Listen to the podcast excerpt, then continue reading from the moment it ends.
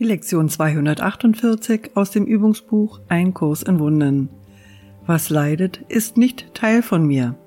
Ich habe die Wahrheit nicht als mein eigen anerkannt.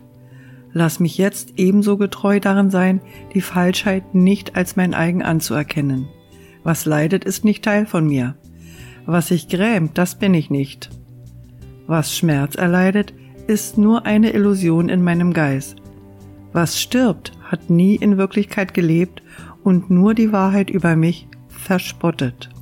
Vater, meine alte Liebe zu dir kehrt wieder und lässt mich deinen Sohn auch wieder lieben.